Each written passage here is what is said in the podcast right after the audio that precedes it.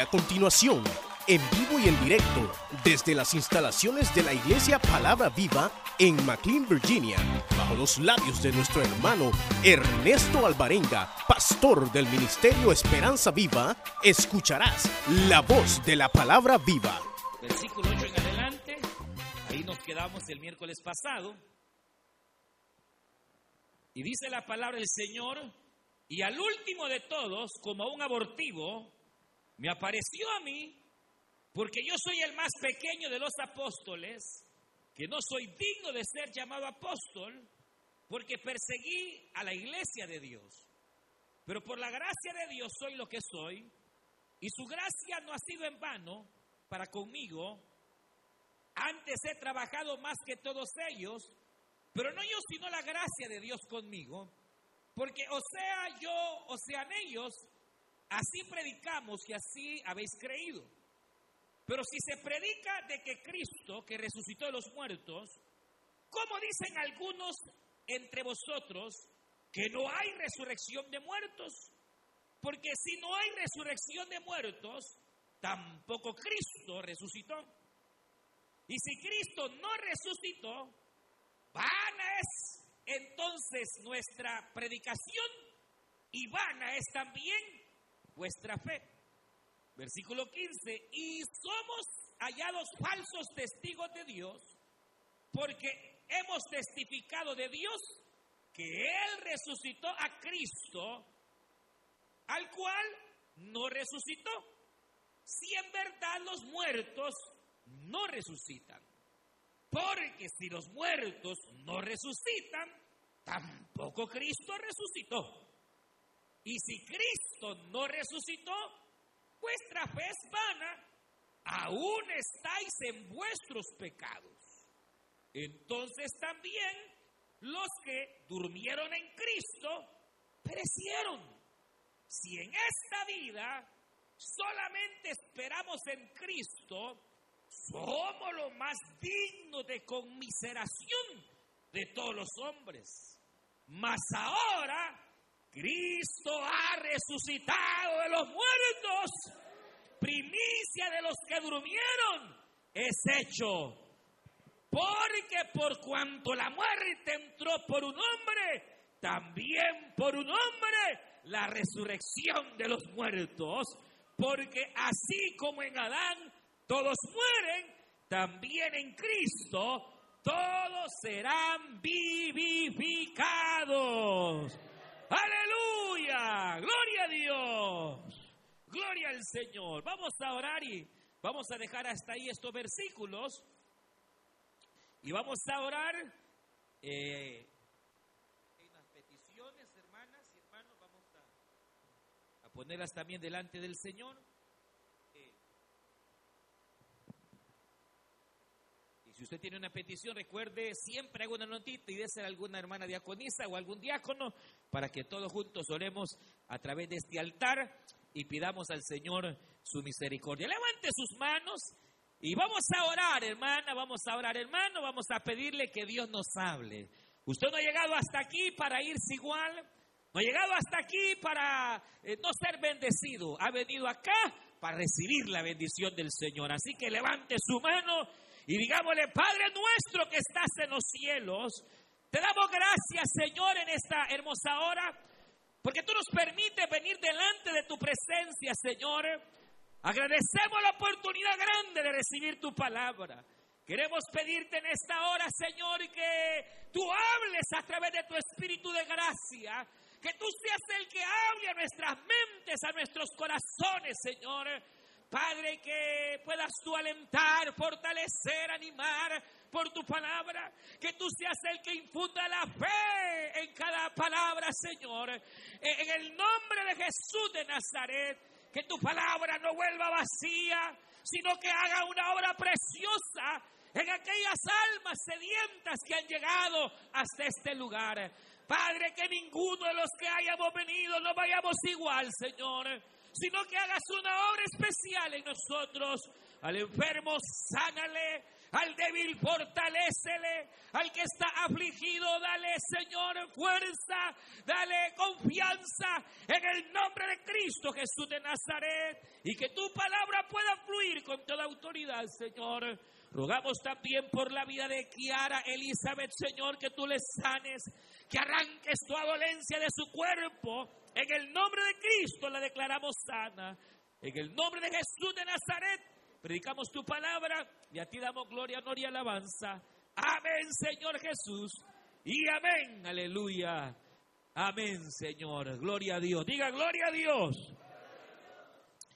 Pueden tomar su asiento.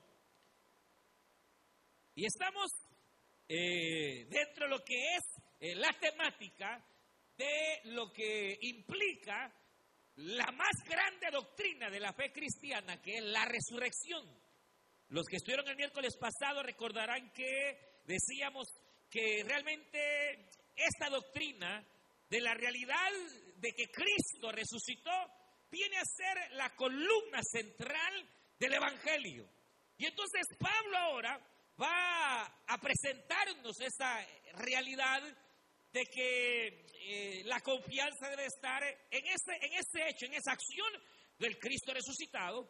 Y decíamos eh, el miércoles pasado que de hecho hay eh, evidencias claras de que realmente el Señor sí al tercer día resucitó. Y decíamos que hay cuatro evidencias. La primera de ellas es que la tumba está vacía. Amén. Y, no solamente el hecho de la tumba hoy, aquí esa sea saber si es o no es, pero, pero que la tumba quedó vacía en el momento histórico de la muerte de Cristo, sí fue una grande realidad, porque fue esa misma tumba vacía la que sirvió como base del mensaje de los apóstoles. Y entonces ellos predicaban, miren la tumba, está vacía. Y ahí es donde la gente creía. Es más, en el primer sermón de Pedro vimos cómo el mismo Pedro dice, ustedes le mataron, ustedes le pusieron en esa tumba, pero la tumba está vacía. Y ustedes saben que está vacía, por lo cual Jesucristo es el Mesías. Y dice que tres mil se convirtieron ese día. Después otros cinco mil. ¿Y por qué? Porque la tumba vacía servía de testimonio. La gente sabía dónde la habían puesto. Ahí estaba, no estaba en lo oculto, sino que abiertamente estaba esa tumba y la tumba estaba vacía, como está hasta el día de hoy. Aleluya. ¿Verdad? Y entonces, además decíamos que no solo la Biblia, sino que también se han encontrado eh, textos históricos fuera del marco bíblico en la cual se testifica que la tumba de Jesús quedó vacía. Mencionábamos dos casos encontrados de documentos antiguos en los cuales no son documentos cristianos, pero las personas que escribieron no eran ni cristianas, pero dieron testimonio que en esos días la tumba quedó vacía. Entonces, esa es la primera evidencia. La segunda evidencia decíamos que era los testigos. Y decíamos que fueron más o menos 600 personas las que dieron testimonio de haberle visto al Señor bien vivo. Aleluya. Resucitado. Bien, hermanos, totalmente eh, eh, levantado de los muertos.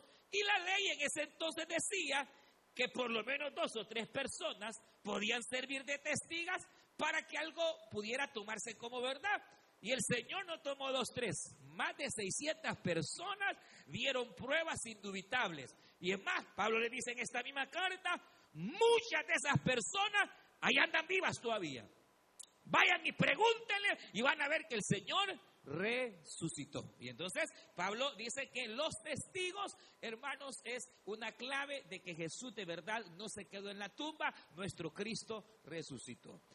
La tercera prueba hermanas y hermanos y amigos, es que los discípulos sufrieron una transformación tremenda en su, en su qué, en su ímpetu al predicar el Evangelio. Es decir, uno ve un antes y un después de la resurrección. Un antes Los discípulos están afligidos, así como la cara de algunos que los veo ahí amedrentados, como que tienen un Cristo muerto y no un Cristo vivo.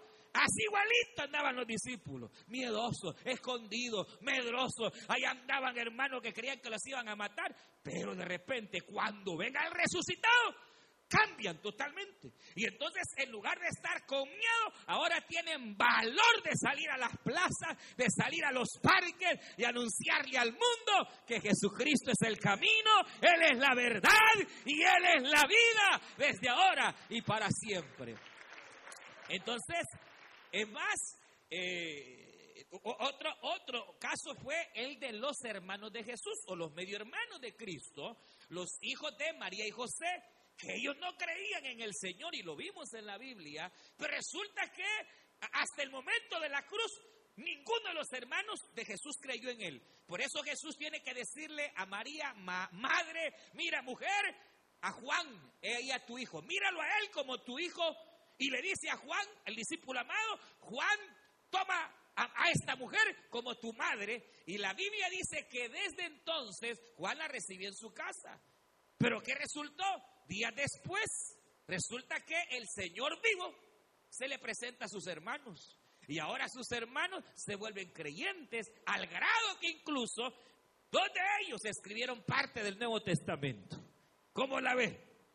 Imagínense que Jacobo, el medio hermano de Cristo, viene a convertirse en el pastor principal de la iglesia en Jerusalén. No fue Pedro, no fue Juan, sino que eh, eh, eh, Jacobo o Santiago, es el mismo nombre, llega a convertirse, hermanos, en el pilar de la iglesia en lo humano. Porque tuvo una conversión y a qué se debió, si antes no creía y hoy sí, que lo vio vivo, resucitado, glorificado, transformado.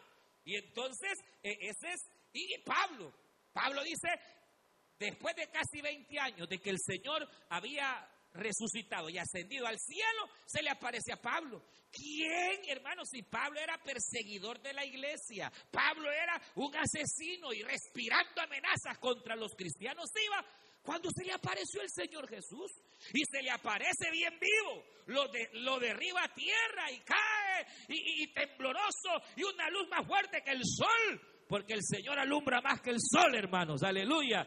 Era el mediodía y el resplandor era más tremendo que el sol. Y Pablo, tembloroso, ¿quién eres? ¿Qué es esto que está pasando? Y una voz le dijo, soy Jesús, a quien tú persigues. Mire, ese hombre fue otro. De ser un asesino, pasó a ser un predicador del Evangelio. Solo, solo lo hace el Cristo resucitado. Y entonces, e, esa es la evidencia tercera, el hecho de que, hermanas y hermanos, hubo una transformación en ellos. Y la cuarta evidencia de que Jesús resucitó es que Jesús sigue haciendo cosas hoy en nuestros días. Lo cambió usted. Usted que era bien bravo y lo, lo cambió, que era un vicioso que nadie le quitaba la pacha. Y mire si hoy en lugar de la pacha anda la Biblia. Aleluya. Diga gloria a Dios. Porque eso no lo hizo la abuelita ni lo hizo la religión. Solo Cristo, hermanos. Porque la idea es que usted entienda que esto del Evangelio es una relación con Jesús. Es de tener y saber que Jesús está vivo y usted puede confiar en Él, hablar con Él, pedirle a Él y Él le va a contestar porque está vivo. Es más, muchos de los que estamos aquí hemos tenido la experiencia maravillosa de sentir un día su presencia. Levante la mano aquel que un día ha sentido la presencia del Señor. Mire, sí, y eso no, es una cuestión, hermano, eh, que físicamente se puede explicar, razón. No, no, no, no, no se puede explicar.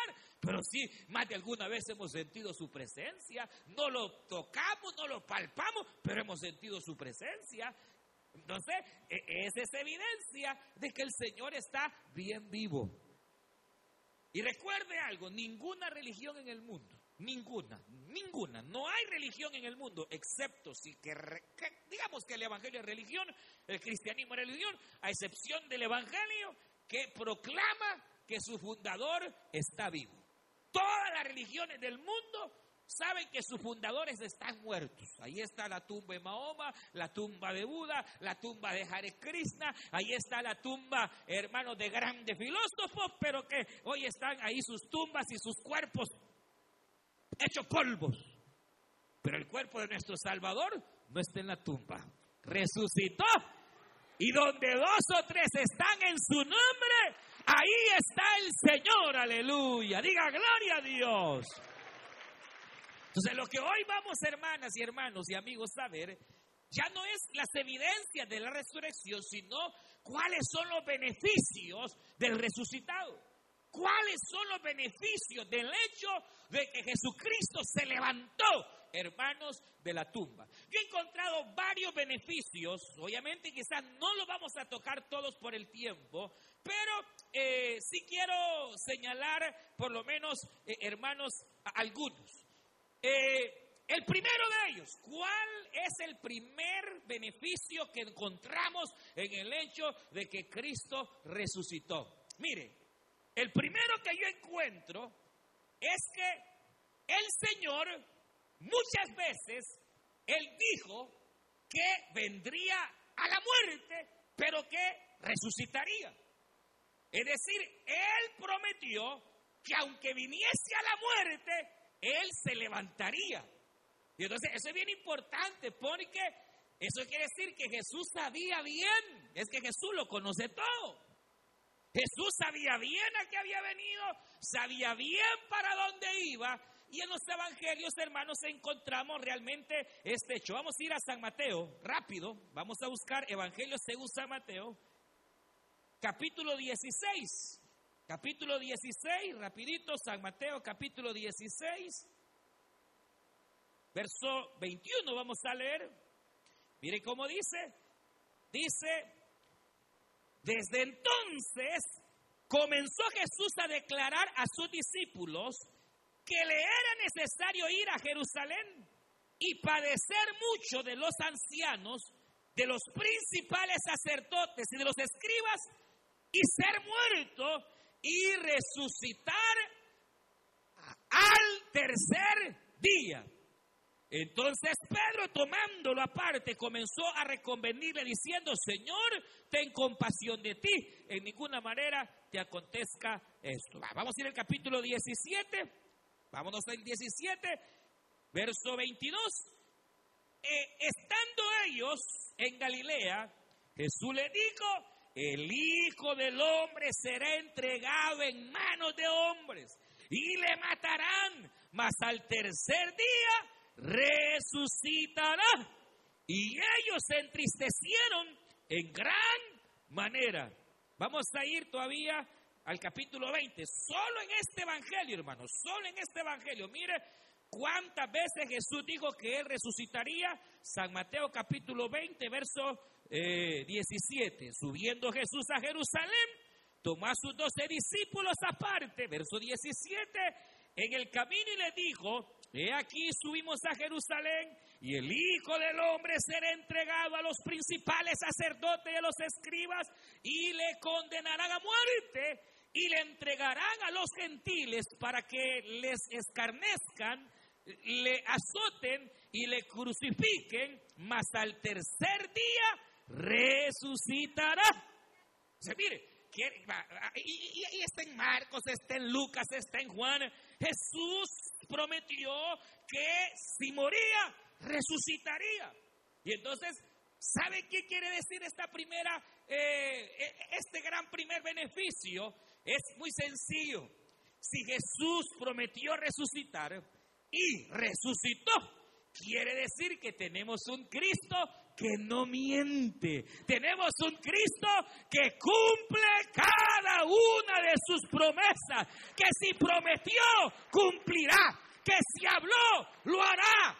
No importa cuál sea la situación. Imagínense, el mismo Dios se pone en muerte. El mismo Dios se entrega su espíritu. Pero Él, mismo como pone su espíritu, lo vuelve a tomar. Quiere decir que, hermano, y, viene, y exactamente como él dijo, al tercer día, ni un día más ni un día menos, tres días, eh, el Señor viene y se levanta. Quiere decir que esta es una muestra de que tenemos un Cristo. Y esto téngalo en su corazón, hermano, hermano, amigo, que no miente va a cumplir. Si Él ha prometido estar con nosotros, Él va a estar. Aunque todos te dejen y todos te abandonen, Él siempre permanecerá fiel. Él dice que aunque nosotros seamos infieles, Él permanece fiel por amor de su nombre. La palabra enseña que cada una de sus promesas se va a cumplir. Para esto apareció el Hijo de Dios, dijo Jesucristo, para deshacer las obras del diablo. Entonces tranquilo, aunque el diablo venga como río, usted tiene un Jesús, tiene un Cristo que ha prometido guardarle, que ha prometido ampararle, que ha prometido proveerle, que ha prometido sanarle, que ha prometido fortalecerle. Entonces, ¿por qué? Porque tenemos un Cristo que prometió y cumplió. Ahora, si Él prometió volver, porque Él se fue, pero él dijo, yo me voy, pero voy a volver. Y entonces, si él prometió volver, ya viene. Cualquier ratito, cuando menos pensemos, el Señor vendrá, aleluya, como ladrón en la noche. Diga gloria a Dios, porque vendrá como ladrón en la noche. Él prometió, él cumple. Y entonces ese es el primer gran beneficio que hoy encuentro. Tenemos un Dios, tenemos un Cristo que no miente. Vamos a ir a Romanos capítulo 1. Y si alguien lo vaya rápido, 1, 1. Léalo. Romanos 1, si alguien lo separa y lo lee. Romanos 1, 1, en adelante. Otro beneficio. 1, 1, en adelante. Oiga.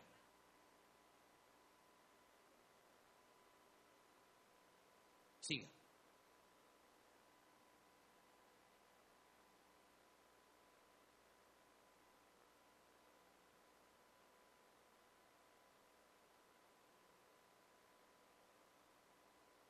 Siga.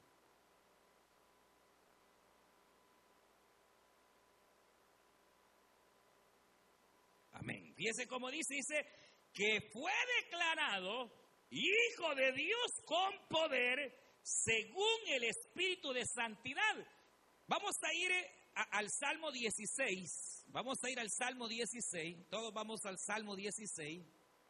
Allá libro de los Salmos, allá en medio de la Biblia casi. Versículo 10. Si alguien lo tiene, Salmo 16, versículo 9 y versículo 10.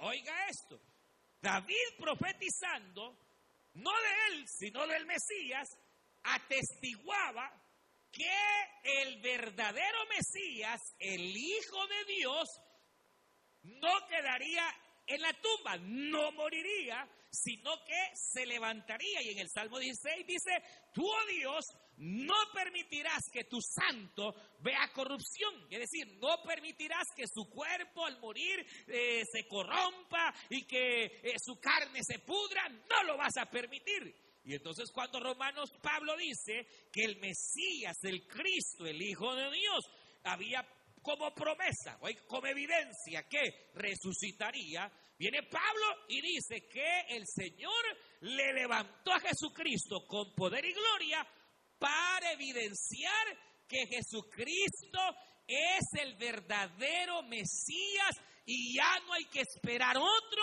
El verdadero Mesías es Cristo y no solo Mesías, sino que Jesucristo es el verdadero Hijo de Dios.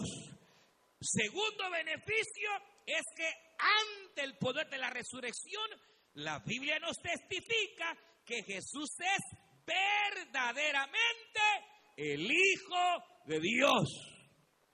Para que entienda, véame acá. ¿Cuántos son hijos de Dios? ¿Usted, caballero, es hijo de Dios? ¿Usted, dame, es hija de Dios? Todos somos hijos de Dios. Pero cuidado. Porque usted puede decir, yo soy hijo de Dios. Yo puedo decir, yo soy hijo de Dios. Pero yo no puedo decir, yo soy el hijo de Dios. Porque Él hijo de Dios solo es uno. El unigénito del Padre engendrado en las eternidades. Usted y yo somos hechos hijos de Dios en adopción. El que es, y esto, es, esto nos hace ser hijo de Dios, pero el unigénito, él, él, él, él, el hijo del hombre, el hijo de Dios, es único. Y entonces quiere decir que cuando Jesús resucita, lo que hace es reconfirmar que Jesucristo es el verdadero el único, unigénito Hijo del Padre, lleno de gracia y lleno de verdad. ¿Qué quiere decir eso? Que si Jesús no resucita, Jesús fuera un gran profeta, un gran filósofo, fuera, hermanos, eh, quizás el más grande profeta, fuera quizás el más grande filósofo de toda la tierra, fuera, pero, pero no Dios. Y entonces Jesús fue maestro, profeta, filósofo, lo que usted quiera, pero por sobre todas esas cosas, Jesús es hijo de Dios, el unigénito del Padre, Dios hecho carne, Dios hecho carne. Y entonces eso lo eleva a la más grande eh, que eh, eh, al, más grande que diríamos estado de gloria al ser Dios hecho hijo de Dios y hermano mayor que cualquier otro. Entonces, la base nuestra es que el Señor resucitó y por tal caso Jesús cumple sus promesas. Y por el hecho que ha resucitado, entendemos que Él es de verdad el Hijo de Dios. Y nunca se le olvide. Porque cuando uno se le olvida quién es Jesús, uno se emprueba. Y ahí anda igual que aquellos que iban camino de Maús, hermanos tristes, y, y uno decía, ya ves cómo están las cosas, mira qué fregado está, mira que ya viste, mira que eh, esto, mira que las noticias, ya iban caídos, hermanos, y decía el uno, sí, es que nosotros esperábamos en Jesús, y hablando, y de repente aparece el Señor, y ellos no saben que es el Señor, él, él va oyendo las pláticas que ellos llevan, porque Dios oye lo que usted platica. Y entonces Jesús, ¿qué son esas pláticas? Le dice Jesús eh, que ustedes llevan. Ah, de Jesús Nazareno, varón profeta, varón poderoso en palabra.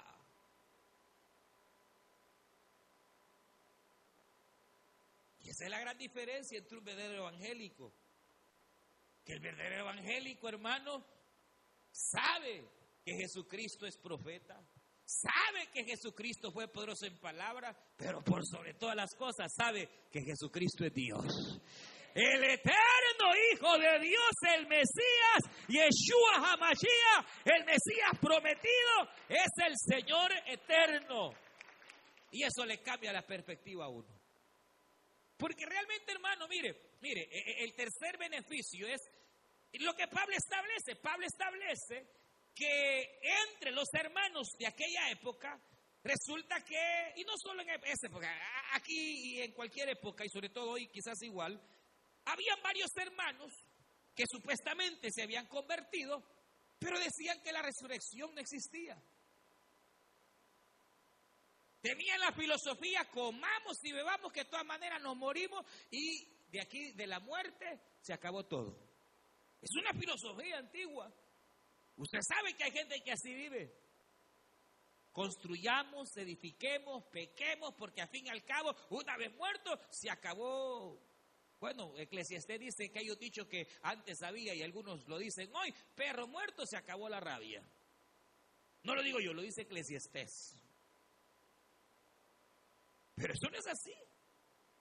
Esa filosofía, como algunos hermanos supuestos de Corintios decían, no, hombre, de esta manera, si al morirnos no hay nada. Una vez te morís y se acabó todo. No, esa es una, una gran falsedad. Al contrario, hermanos, una realidad es que una vez el hombre muerto entra a la eternidad.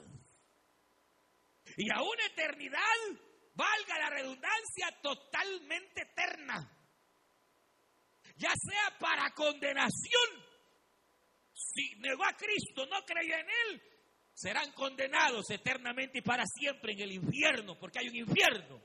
Pero si creyeron, entonces tendrán una esperanza viva, aleluya, en la eternidad con el Cristo de la gloria. ¿Se puede imaginar, hermano? Eh, eh, eh, sí, no es cuestión de que ah, aquí se acabó todo, mentira. El día le dice, matate y vas a acabar con tus problemas, matate. Y la gente tonta se mata y cree que acabó el problema. Ahí comenzaron sus verdaderos problemas, porque escrito está que una vez el hombre muerto, después el juicio. No hay tales de escapulario que me van a hacer una, una misita de caguaño que tal vez el cura me nada. No hay cura, no hay papa, no hay hermano eh, vulga papal, no existe nada. Si creyó, es salvo. Si no creyó, está condenado. Entonces, pero ¿cuál es la cuestión? Por eso es que Pablo escribe todo este capítulo para que los hermanos entendieran que sí hay vida después de la muerte, por un lado, pero que además del hecho de que hay vida después de la muerte, el verdadero cristiano, al igual que Cristo, ahí donde lo enterraron, ahí se va a volver a levantar. Todo verdadero cristiano que ya pasó a estar con el Señor se va a levantar, sea que se lo comió un tiburón, sea como sea donde murió, de ahí Dios lo va a levantar, el mar lo devolverá, la tierra lo devolverá. El día que la trompeta suene, porque escrito está que sonará la trompeta y los muertos en Cristo resucitarán primero. Mira, hermano, mira, hermana. Pablo lo que está diciendo es, hermanos, si fuese así como algunos creen que no hay resurrección de muertos, entonces Cristo no resucitó. Pero si Cristo no resucitó, entonces nosotros somos los más dignos de conmiseración y de lástima, dice Pablo. Pero si Cristo resucitó, entonces no somos dignos de conmiseración, sino que nosotros tenemos la esperanza más grande y gloriosa.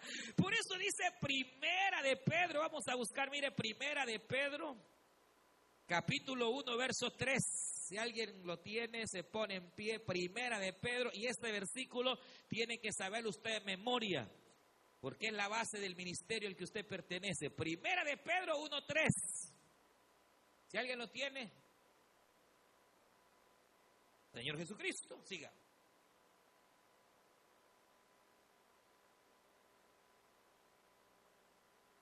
Para una esperanza viva.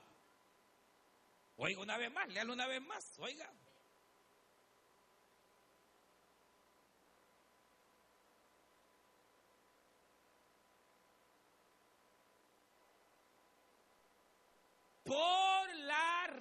Resurrección a nosotros Dios nos ha hecho renacer a una vida cristiana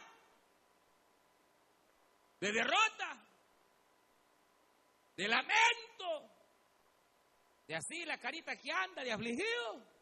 No, hermano, a una vida cristiana de esperanza. Por eso Cristo dijo, yo soy la resurrección y la vida.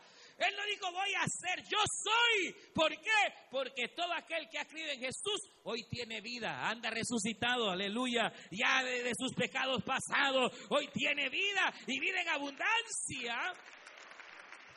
Pero diga gloria a Dios, pues diga gloria a Dios. Pero ¿sabe qué significa esto? Que tenemos una esperanza, una esperanza gloriosa. Usted puede estar ahorita en el problema más grande que usted cree tener. Usted puede estar atravesando la enfermedad más cruel que se puede presentar, los problemas más serios con sus hijos, las situaciones más adversas, pero hay algo que usted debe saber, que el peor enemigo del ser humano desde Adán fue la muerte. Era el enemigo invencible. Nadie pudo vencer la muerte hasta que Cristo apareció. Y dice la Biblia que al tercer día venció a la muerte, aleluya, al postrer y último enemigo del hombre, lo derrotó. Por eso dice la Biblia, ¿dónde está muerte tu victoria? ¿Dónde está muerte tu aguijón? Sorbides la muerte en victoria en el nombre de Jesús de Nazaret, quien venció, hermanos, a la muerte. ¿Qué es lo que le estoy tratando de decir? Si el más grande problema que hay, porque el más grande problema no es su marido, el más grande problema no es que hoy esté enfermo, no es que no tiene para la renta y que no le alcanza. Ese no es el más grande problema. El más grande problema que hay es la muerte. Ese es el más grande problema. Por eso en que usted se esté ahogando ahorita, pero si está vivita y vivito, diga gloria a Dios.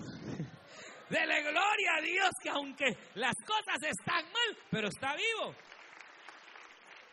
Pero ¿qué quiere decir esto? Quiere decir que si el más grande problema es la muerte, pero una muerte tiene solución, entonces quiere decir que no hay problema que no tenga solución en Cristo. No hay problema que no tenga solución en Cristo. Solo confía en Él. Obedézcale. Obedezca su palabra. Y ya va a ver el Señor que resucitó a Jesucristo. También te sacará de ese horno de fuego. También te sacará de esa prueba. La prueba pasará. Hermano, tenemos una gran esperanza. Nuestra esperanza es gloriosa. No esté más triste ni agobiado. Tenemos una gran esperanza. Y la esperanza es lo último que se pierde. La esperanza es la confianza de que en medio de todo lo malo, algo bueno va a venir, algo bueno va a ser. ¿Por qué? Porque si el Señor venció la muerte. ¿Cómo no va a cambiar su hijo? ¿Cómo no le va a cambiar a la mujer? La misma, pero cambiada de, carácter. No otra, ¿verdad? ¿Cómo no el Señor va a hacer esa obra? Hermano, solo siga confiando, siga creyendo, porque para el Señor nada es imposible ya que Él venció la muerte y esto nos hace que nosotros tengamos una esperanza viva. Por eso este ministerio se llama Ministerio Esperanza Viva. Bendito sea el Dios y Padre de nuestro Señor Jesucristo, que conforme su gracia y misericordia nos hizo renacer. Para que hayan de otra vez caído no, no, no, no. Para una esperanza viva. Una esperanza viva. Aleluya. Que aunque no sé cuánto, cuánto tiempo, ¿verdad? Pueda durar eh, su problema. No sé cuánto tiempo pueda durar el mío. El Señor tres días le bastaron. A veces puede durar un poquito más. Pero mire, mire, mire, ah, mire, le voy, a, le voy a contar algo. Cuando al Señor lo pusieron en esa tumba, pusieron una de las piedras más grandes, porque decía, ese, ese eh, dijo que va a resucitar. No vaya a ser que vengan los discípulos y roben el cuerpo. Y además pusieron, hermanos, lazos los romanos y cadenas y hasta el sello romano, hermano, para que nadie pudiera arrancar esa piedra. Pero al tercer día vino un temblor, hermano y la piedra que estaba obstaculizando, que ponía oscuridad. Porque tal vez ahorita usted la ve bien negra.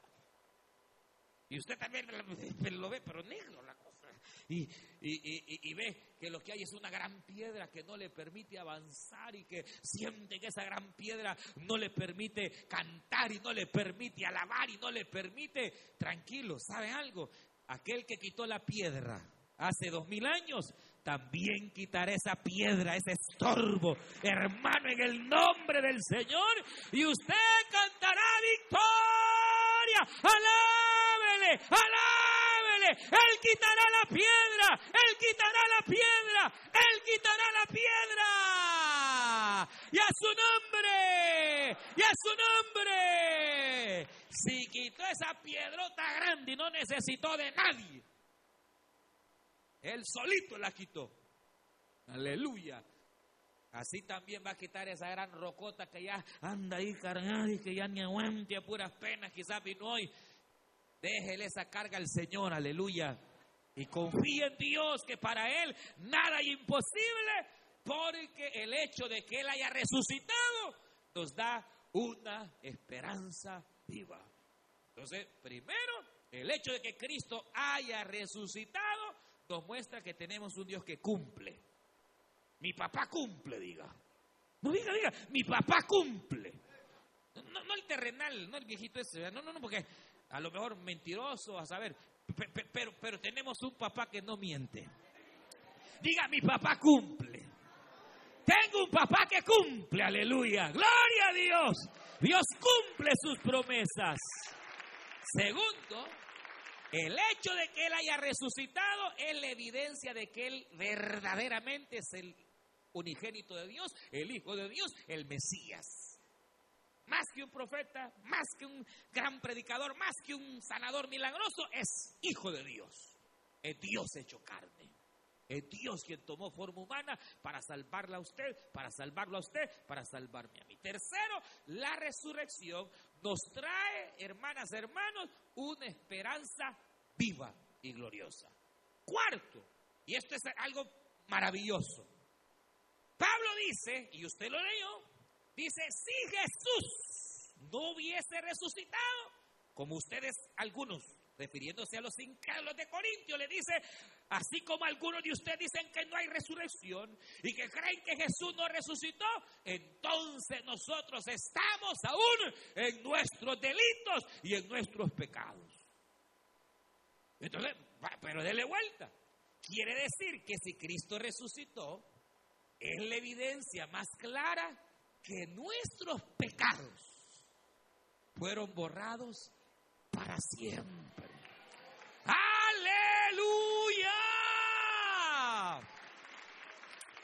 Mire, hermano, a veces uno es el medio tonto que le anda recordando al Señor los pecados. Pero ella no se acuerda.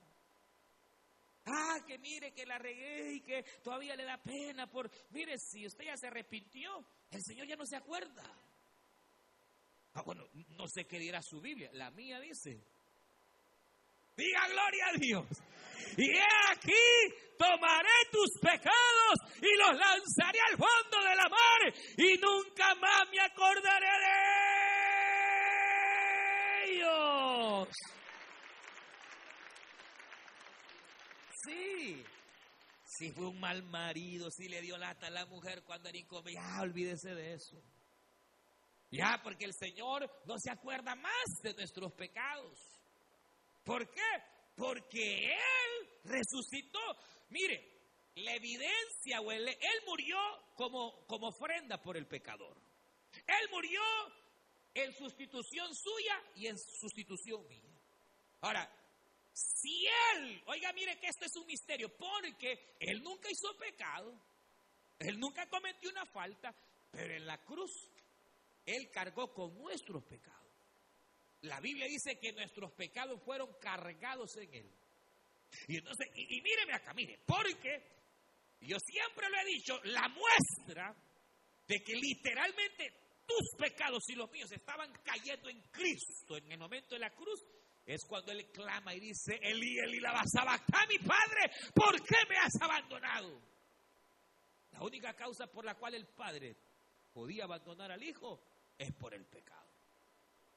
Porque nuestros pecados o el pecado separa al hombre de Dios. Y entonces cuando Cristo dice, Eli, Eli, la mí, ¿por qué me has abandonado? Es porque literalmente el Señor se sintió abandonado del Padre. El Padre quitó su mirada a causa de nuestros pecados. Groseros pecados, terribles pecados, nuestras mentiras, nuestras falsedades, todo iba ahí en Él. Pero ocurrió algo maravilloso. Su sangre su sangre fue más poderosa que nuestras mentiras.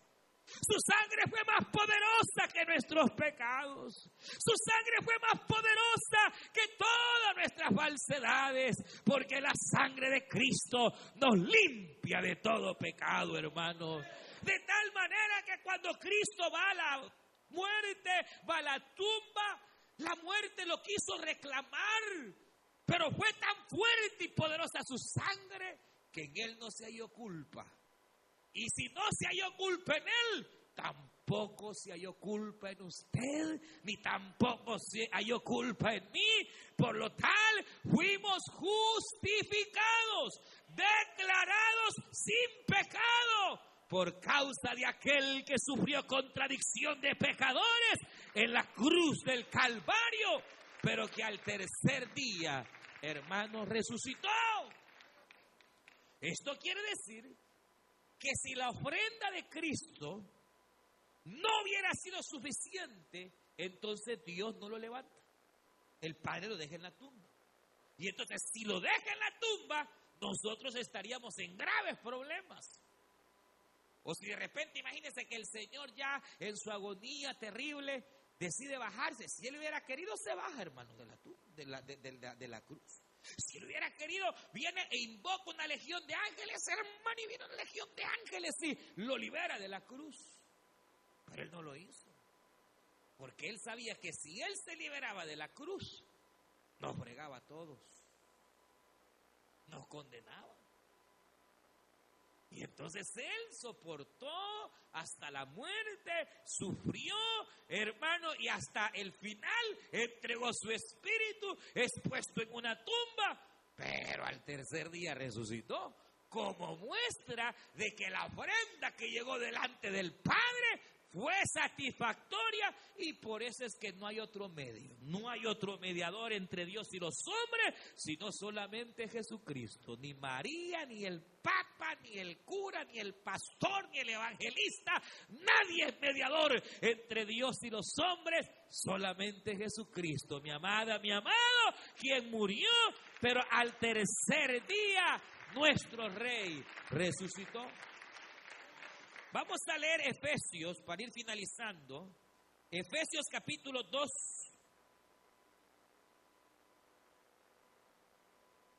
Efesios capítulo 2, verso 4.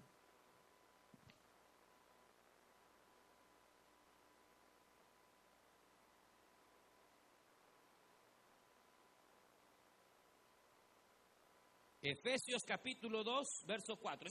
Se pone en pie y lo lejos. Oiga. Rico.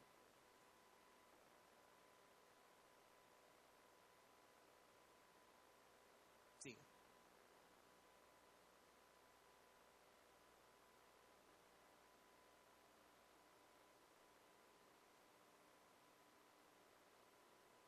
Siga.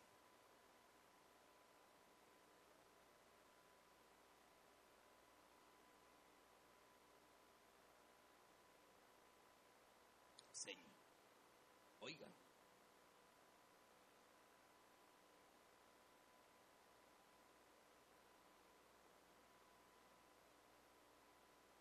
Ahí está. El hecho de que Cristo resucitara es la muestra de que del mismo modo como Cristo resucitó, también nosotros en el sentido del pecado hemos sido trasladados de las tinieblas a la salvación, de las tinieblas a la luz. Hemos sido justificados. Mire lo que dice Romanos capítulo 4 y verso 25. Dice así. A un verso 24, sino también con respecto a nosotros, a quienes han de ser contada, esto es a los que creemos en el, en, en el que levantó de los muertos a Jesús Señor nuestro. Oiga bien, el cual fue entregado por nuestras transgresiones y resucitado para nuestra justificación. Una vez más, Jesús fue entregado por nuestros pecados y resucitado para nuestra justificación. O sea que la resurrección de Cristo es el hecho o el sello de que ahora nosotros somos declarados justos. No, no que lo merezcamos, porque por gracia soy, somos salvos, ya lo, ya lo leyó usted. Por gracia, por misericordia somos salvos, no porque nosotros lo hayamos ganado, somos salvos por gracia, por su misericordia.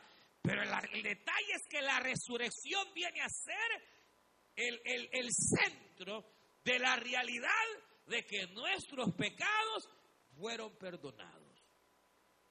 Entonces, mire, ve acá, porque aquí termino. Como sus pecados y los míos ya fueron perdonados, entonces, ¿por qué tenerle miedo al amor? No, usted no tiene por qué tenerle miedo a la muerte. Porque ya la venció el Señor. Y como ya usted está justificado, hermano, el día que usted parta, usted va a par con el Señor. Y cuando Él regrese, usted se levanta con Él resucitadito. Porque si Cristo resucitó, también todo aquel que en Él ha creído resucitará. Para tener vida eterna por siempre. Entonces, hermano, no hay por qué tenerle temor a la muerte. Si Cristo ya venció a la muerte y si nuestros pecados ya fueron perdonados, y ya estamos justificados por su resurrección, entonces no temamos. Porque para el cristiano cuando viene la muerte no hay oscuridad, ni hay demonios, ni hay sombra. No, no, no, no, no. Él cierra sus ojitos aquí, inmediatamente los abre en eternidad, en el tercer cielo, donde está el Señor. Aleluya. Aleluya. Aleluya. Aleluya. Porque si Cristo resucitó, también nosotros, hermanos, hemos de resucitar. Vamos a, a, cerrar nuestros ojos y vamos a ponernos en pie. Usted escuchó el mensaje restaurador de Jesucristo desde las instalaciones de la iglesia Palabra Viva en McLean, Virginia. Si este mensaje ha sido de bendición para su vida y necesita oración, contáctenos al teléfono 571-633-0469. 571-633-0469. Que Dios le bendiga.